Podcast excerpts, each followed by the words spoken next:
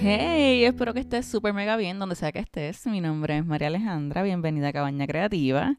Hoy te quiero hablar de la realidad de trabajar por tu cuenta. Este episodio, esto es como un disclaimer, este episodio es como primo del episodio, uno de los primeros episodios que yo hice, que fue las sorpresas de emprender, o las cosas que me sorprendieron de emprender, no me acuerdo bien cuál era el título, pero es uno de los primeros episodios que hice. Este episodio es bien, bien, bien, bien similar. Quiero discutirte algunas cositas que no solamente van de la mano directamente con el negocio per se, que eso fue las cosas que discutí en aquel episodio. Este va a ser más como discutiendo cosas más internas, más cambios, transiciones y realidades que yo he tenido que asimilar, porque como yo he compartido un par de veces aquí ya, este ha sido un proceso completamente nuevo, el trabajar por mi cuenta. Yo estuve desde los 17 años, si no mal recuerdo, trabajando para alguien. Ahora mismo tengo, voy a cumplir 31 la semana que viene.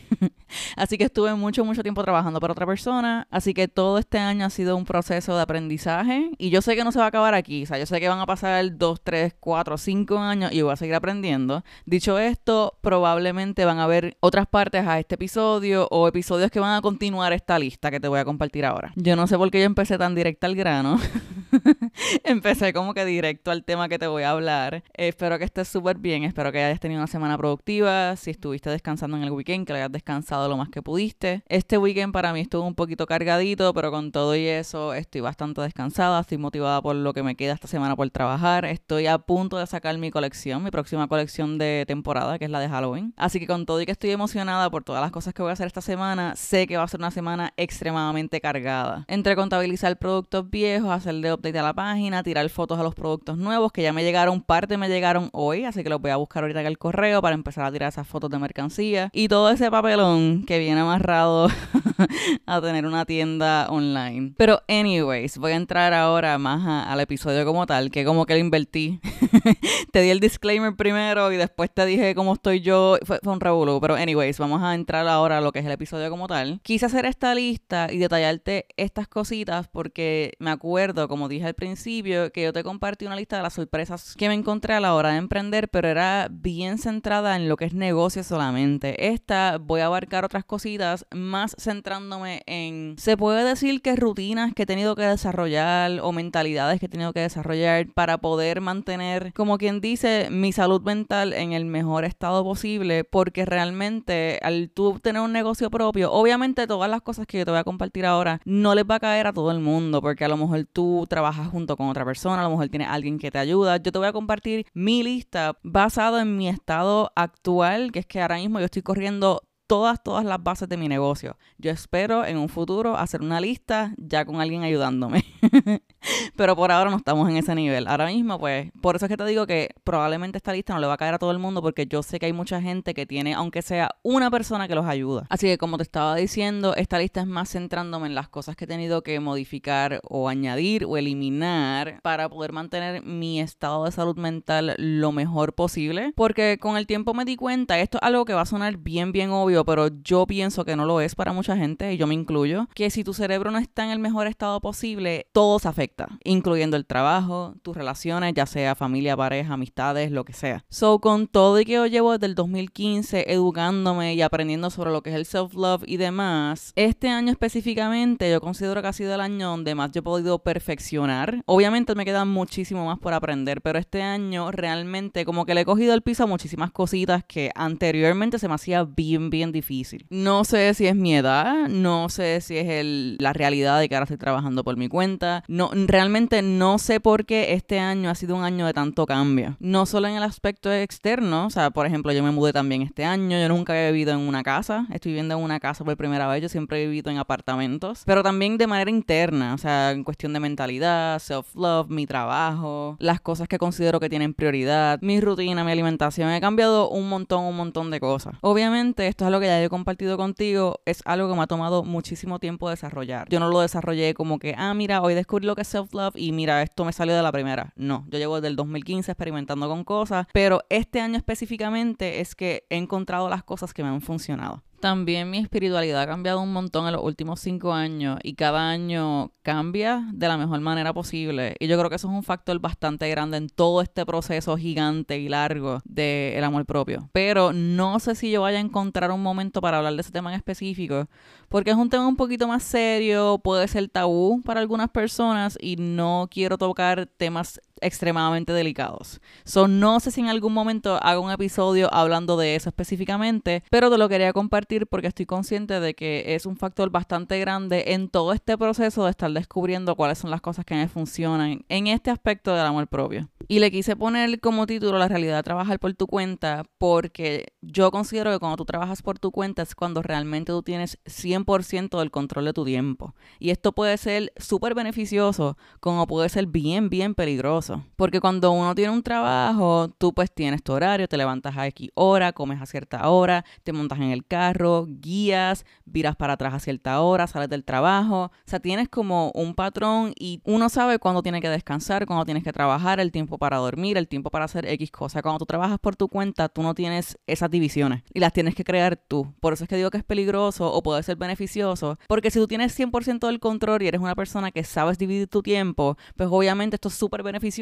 porque puedes jugar con todas las cosas que tienes que hacer. Te digo que es peligroso para mí, que ha sido mi experiencia, porque yo no sabía dividir mi tiempo. Si tú me dejas a mí, yo estoy trabajando 12 horas corridas, se me olvida comer, se me olvida descansar, se me olvida sacar tiempo para mí, para leer, para jugar Switch, para lo que sea. Pero con el pasar de los meses he logrado desarrollar ciertas cositas que realmente me han ayudado. Eso es lo que te quiero compartir ahora mismito. Dicho esto, hoy te voy a compartir 10 cositas. Es una lista de 10 cosas o 10 realidades de trabajar por tu cuenta. By the way, no tienen orden. Yo simplemente te las estoy compartiendo en el orden que las escribí.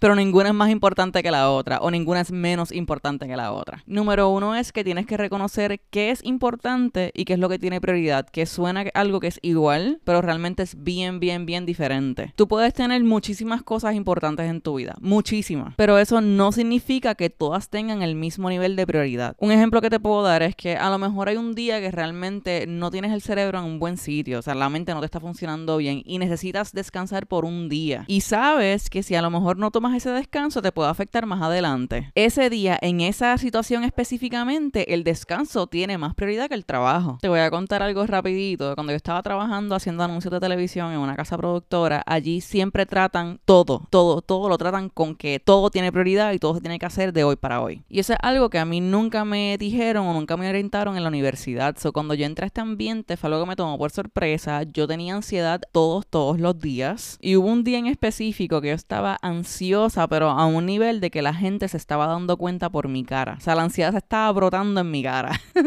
no sé qué yo estaba haciendo, no sé qué muecas estaba haciendo, si estaba respirando diferente, si estaba hablando diferente, no tengo idea. Pero yo estaba trabajando en la computadora, haciendo el trabajo lo más rápido que yo podía hacerlo. Y vino un amigo del que era mi jefe, que él era súper, súper buena gente, me hacía reír muchísimo. Y él parece que se dio cuenta, pues, que yo estaba súper ansiosa. Y él me dijo, ven acá, ¿qué es lo que te pasa? No, es que tengo que terminar esto para hoy, que si me dieron las cosas hoy para hacerlo, no lo he terminado. Yo tratando de hacerle la explicación para que él entendiera mi ansiedad. Y él me dijo, pero ven acá, si tú no terminas eso hoy, alguien se va a morir. Y yo, no. Y él, esto es algo de vida o muerte. Keep in mind que yo estaba haciendo un anuncio de televisión. Solamente yo no estaba trabajando con la salud de nadie. Yo no estaba bregando con nadie que realmente le fuera a hacer daño. Nada, era un anuncio de televisión. Y él me lo dijo, él, mira, si esto no es algo de vida o muerte, ¿por qué tú estás así? Obviamente esto no solamente es culpa mía, no es por, como te digo, echarle la culpa a alguien, pero sí el que era mi jefe tenía mucha influencia en cómo yo veía estos trabajos y por qué yo estaba tan ansiosa, porque él trataba todo que tenía el mismo nivel de prioridad y todo era de ahora para ahora y si no pasaba, la compañía se iba a caer y te creaba estos escenarios que tú decías, Dios mío, la compañía está en mis espaldas, si yo no hago esto se va a caer todo. Pero después de este comentario que era del amigo de él, que a cada rato como que iba a visitar a la oficina, pues yo empecé poquito a poco a tratar de tener esta perspectiva en este ambiente de trabajo específicamente y no fue que pude trabajar la ansiedad por completo, o sea, yo nunca estuve 100% relax, siempre tenía aunque sea una espinita de ansiedad, aunque sea un poquitito, pero sí logré manejarla de lo más bien. Ya después cuando me cambié de trabajo, yo le preguntaba a mi jefe, cuando me mandaban a hacer muchas cosas a la vez, yo le decía, ok, ¿qué tiene prioridad? ¿Qué va primero? Y usualmente siempre me decían, me decía, mira, esto va primero. Y yo, ok, pues cuando haga esto, después yo vengo y te pregunto qué otra cosa tiene prioridad después de esto. Y eso es algo que he tenido que acoplar a mi trabajo. Y al principio, el primer o segundo mes donde yo estuve trabajando por mi cuenta, yo no sabía cómo tratar cosas importantes y qué cosas tenían prioridad. Para mí, todo tenía prioridad y todo se tenía que acabar lo antes posible, por alguna razón. Pero con el pasar de los meses he logrado masterizar esto. Ya yo hago una lista que ya mismo te voy a hablar de eso. Y ahí puedo estructurar qué cosa es importante, qué cosa tiene prioridad y qué cosa puede esperar. Que spoiler alert, muchas de las cosas pueden esperar. Simplemente nuestra mente nos engaña. La segunda cosa en nuestra lista es que tienes que aprender a masterizar el manejo del tiempo. Esto te lo puedes aplicar no solamente si trabajas por tu cuenta, esto es para cualquier área de tu vida, sea la que sea. Yo he hablado de esto anteriormente. Cuando a ti te gusta lo que tú haces o tienes un deadline por cumplir, muchas veces tú pierdes el control de cómo y en qué inviertes el tiempo. Y no necesariamente esto se aplica en el trabajo. O sea, yo no estoy hablando solamente en, oh my gosh, trabajé 20 horas hoy y no comí. O sea, estoy hablando en todos los sentidos. Puede ser en el área del trabajo como también puede ser en el área de descanso. Hay veces que tú tomas un día de descanso y después tú dices, ay no, pues voy a coger otro más porque quiero hacer más cosas, no me dio tiempo a terminar X proyecto o no me dio tiempo a terminar X juego o X película y le coges como el gustito a estar descansando todo el tiempo. Que no es que sea malo, eso no es algo malo, pero hay veces que empiezas a invertir más tiempo en el descanso que en el trabajo. Que no me malinterpretes, hay gente que llega a esos niveles full, que tienen gente que los ayuda con el negocio y pueden descansar muchísimo. Yo no estoy ahí, estoy bien lejos de ahí todavía y la probabilidad es bien alta de que si estás empezando tu negocio ahora mismo y estás trabajando por tu cuenta, a lo mejor estás en donde yo estoy ahora mismo. Estamos los dos en el mismo sitio. Pero entrando nuevamente a lo del manejo del tiempo, esto aplica para todo, o sea, tus horas de almuerzo, el tiempo que vas a dedicarle al trabajo, el tiempo que vas a dedicarle a contestar emails, hacer lo que sea. Es masterizar el manejo del tiempo. La tercera realidad que te voy a compartir es que tienes que poner como prioridad el hacer ejercicio o moverte. Y yo sé que es bien annoying el que alguien te diga tienes que hacer ejercicio. Es bien annoying porque yo también lo escucho y yo, mira, no me digas lo que tengo que hacer, please. yo soy la primera que me quejo, pero te voy a explicar.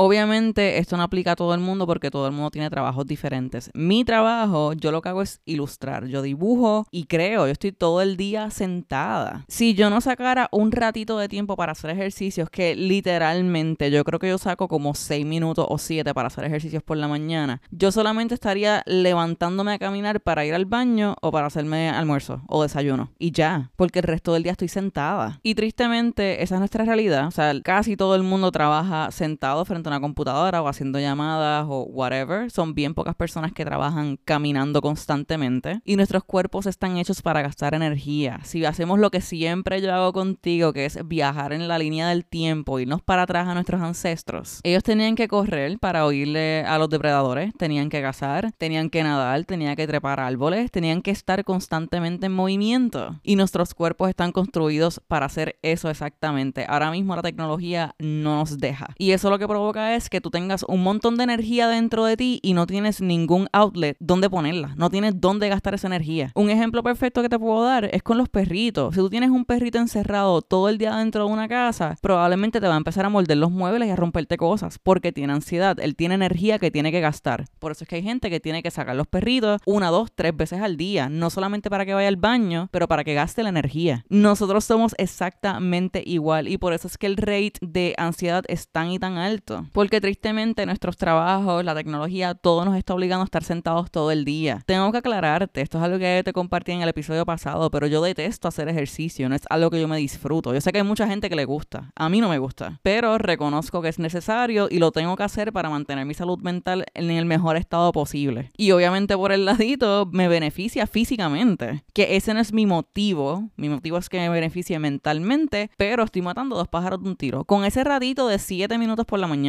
y esto fue algo que yo decidí incluir a mi rutina o incluir en mis días porque habían veces que yo tenía ansiedad sin razón, que yo decía, porque yo estoy ansiosa, yo tengo todo al día, yo estoy en mi casa porque yo tengo ansiedad. Yo venía, empezaba a hacer ejercicios y se me iba. So ahora, esos minutitos por la mañana de hacer ejercicio, de moverme, de que simplemente el corazón palpita un poquito más rápido de lo que usualmente hace, es esencial en mi rutina diaria. Creo que ahora vamos para la número 4.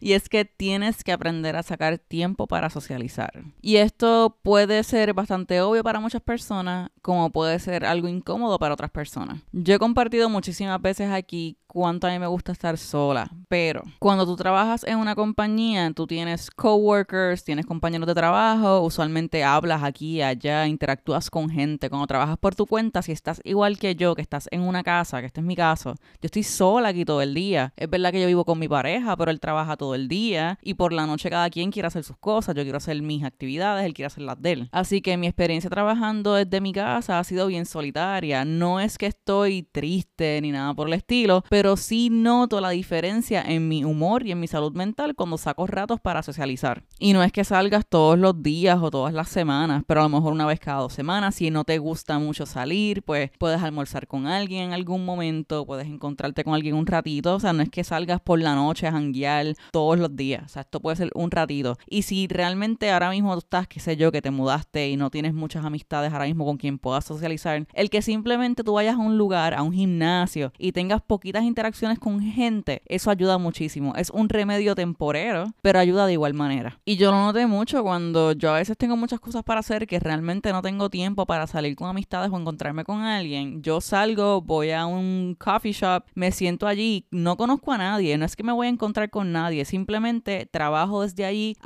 de gente, interactúo pidiendo el café, tener esas pequeñas interacciones no es que te ayuda por completo, pero sí te ayuda aunque sea temporalmente. Realidad número 5 de trabajar por tu cuenta es que tienes que entender, tienes que aprender a entender que los descansos son exactamente igual de importantes que el trabajo. Esto te lo voy a explicar en par de segundos solamente. Si tú no descansas porque tienes que trabajar, te enfermas, no puedes trabajar bien y si no puedes trabajar bien no puedes cumplir eso que utilizaste de excusa para no descansar. So estás rompiendo el ciclo. Si no sacas tiempo para descansar, no tan solo se afecta a tu salud mental, sino tu salud física también. O sea, te afectas completamente. So, realmente el descanso es exactamente igual de importante que el trabajo. Y no solo eso, o sea, si tú estás cansado o cansada, no trabajas igual, no tienes la misma energía, haces las cosas como chapuceadas, como decimos aquí en Puerto Rico, haces las cosas como incompletas y sin ganas. Y adicional a eso, te afecta no solamente a ti personalmente, sino te afecta con tus relaciones de pareja, familia, amistades, con el resto de las áreas de tu vida. Y como siempre te digo,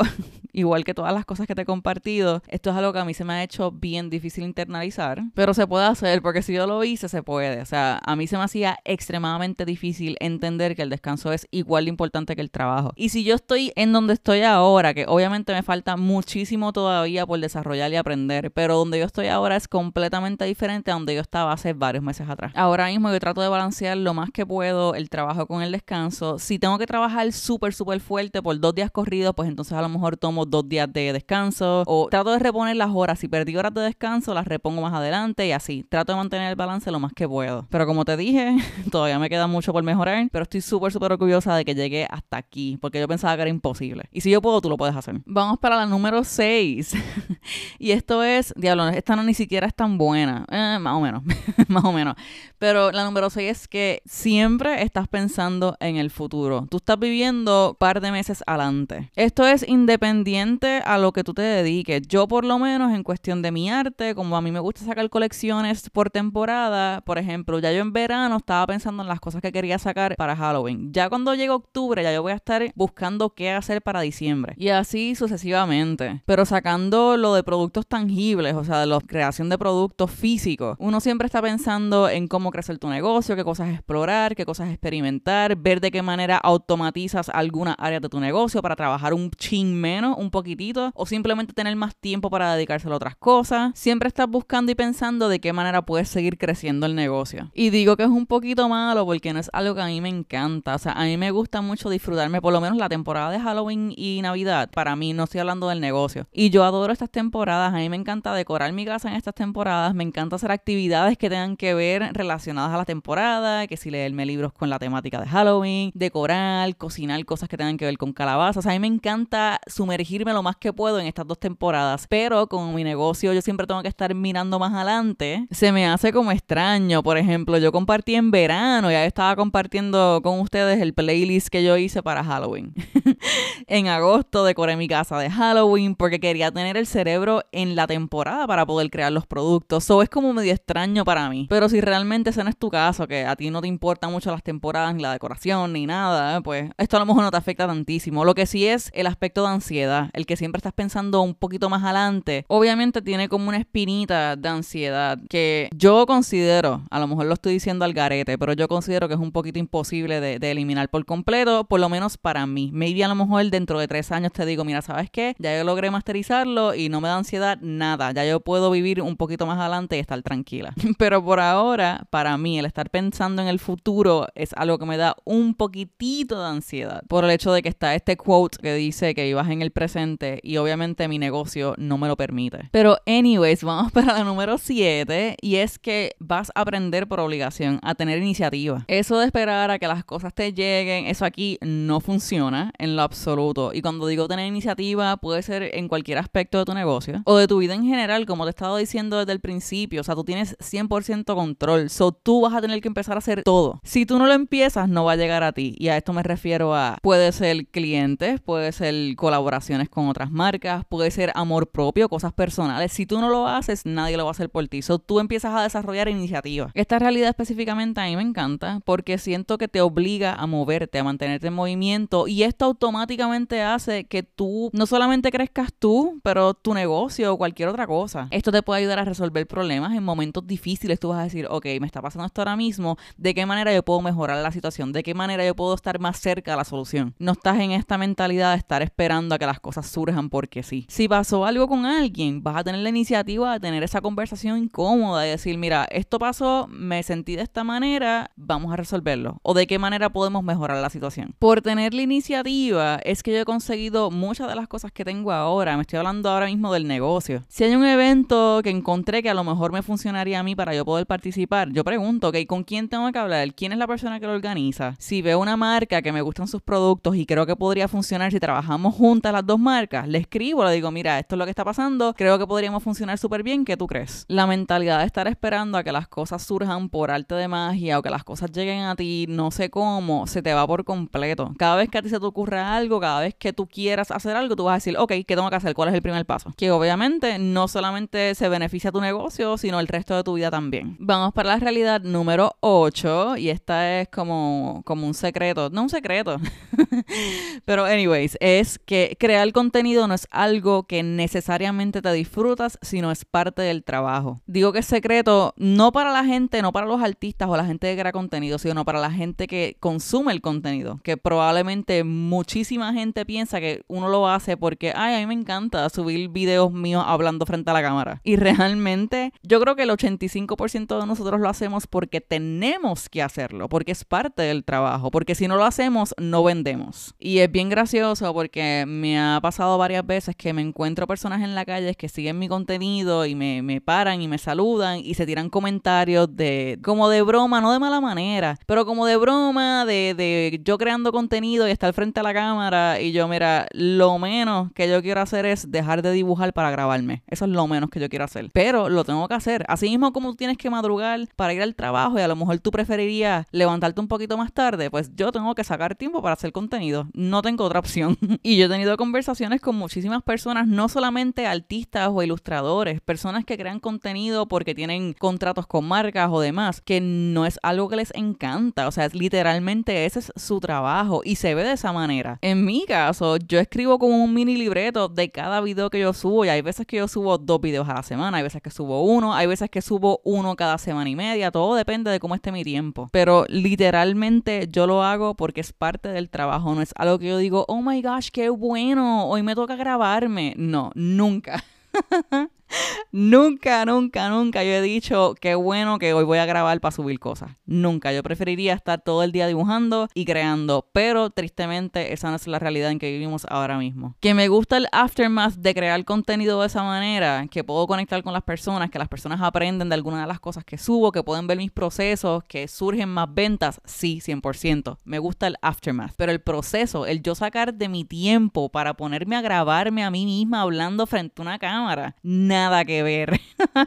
Nada. Si yo pudiera eliminar eso de mi trabajo, yo lo haría. Pero no puedo. Yo no sé si tú has visto esta entrevista bien famosa de Michael Jackson, donde eh, él está vacilando, pero le preguntan sobre turear, o sea, él haciendo su tour, y él dice frente a la cámara, a mí no me gusta turear. Y a lo mejor tú vas a decir, Dios mío, Michael Jackson no le gusta turear y qué diablos él hace. Probablemente lo que quiere es estar en un estudio creando música y ya. Pero a él no le gusta turear o no le gustaba turear. Otra vez también vi una entrevista de Jennifer Lawrence y ella estaba diciendo cuánto ella detesta los press tours. Los press tours son cuando actrices o actores se van de tour y van a diferentes programas de televisión o de radio para hablar de la película que están protagonizando. Y por lo que he visto y he escuchado, es un proceso bien, bien cansón y la gente, los programas, editan las entrevistas para que se escuche que están diciendo cosas que a lo mejor no dijeron. Y Jennifer Lawrence estaba diciendo eso, ella, yo detesto los press tours. No solamente estoy brincando de programa en programa por muchísimo tiempo, pero también tengo que estar velando constantemente lo que yo digo de las cosas que hablo, porque estos programas editan las entrevistas para que se vean que yo estoy diciendo cosas que no son. So, hasta estas personas que parece que les gusta esa parte del trabajo, realmente no les gusta. Yo amo lo que hago, simplemente esa parte de creación de contenido, preferiría no hacerlo. Y te lo comparto porque yo creo que esto es algo que a mucha gente le sorprende. Me refiero a que le sorprende el que estos creadores de contenido realmente no a todos les gusta crear contenido. Ellos preferirían crear otras cosas. La parte de crear contenido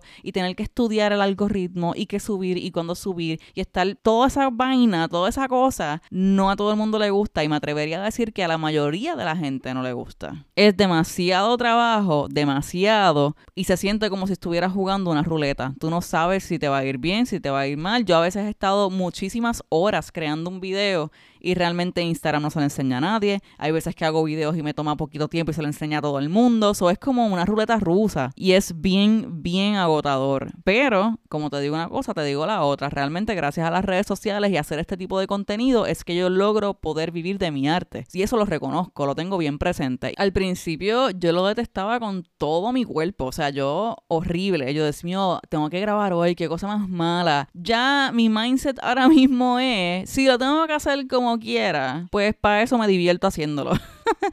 Pero no es algo que yo celebro todos los días. Yo no digo, wow, qué bueno, hoy me toca crear contenido. Realmente no. Yo preferiría estar dibujando todo el día. Vamos para la realidad número 9, ya estamos acabando. Planificar tu día la noche anterior o durante la mañana hace que te ahorres muchísimo tiempo a la hora de trabajar. Y esto es algo que yo desarrollé con el tiempo. Yo sí siempre he sido hacer to-do list, pero siempre, ok, pues hago to-do list para que no se me olviden las cosas. Pero ahora yo hago to-do list para organizar mi día. A mí nunca ha funcionado esto de los time blocks, que es que tú dices, de 8 a 9 hago esto, de 9 a 10 hago esto, de 11 a... A mí nunca ha funcionado eso. Hay gente que yo sé que sí les funciona. A mí yo nunca he podido, me da ansiedad. Pero me ha funcionado muchísimo. Enseguida que yo termino de desayunar, yo saco mi libreta y empiezo a apuntar las cosas que yo creo que tengo que hacer ese día. Y después de que yo hago esa lista, yo hago la lista nuevamente, pero entonces en orden de prioridad. Por lo mismo que te dije al principio, no todas las cosas que parecen ser importantes tienen prioridad. De la misma manera, nada de lo que yo escribo en estas listas está escrito en piedra. O sea, si hay cosas que tengo que modificar, cambiar, eliminar, lo hago. Algo que me pasó recientemente fue, yo hice una lista cuando me levanté. O sea, después de desayunar hice mi lista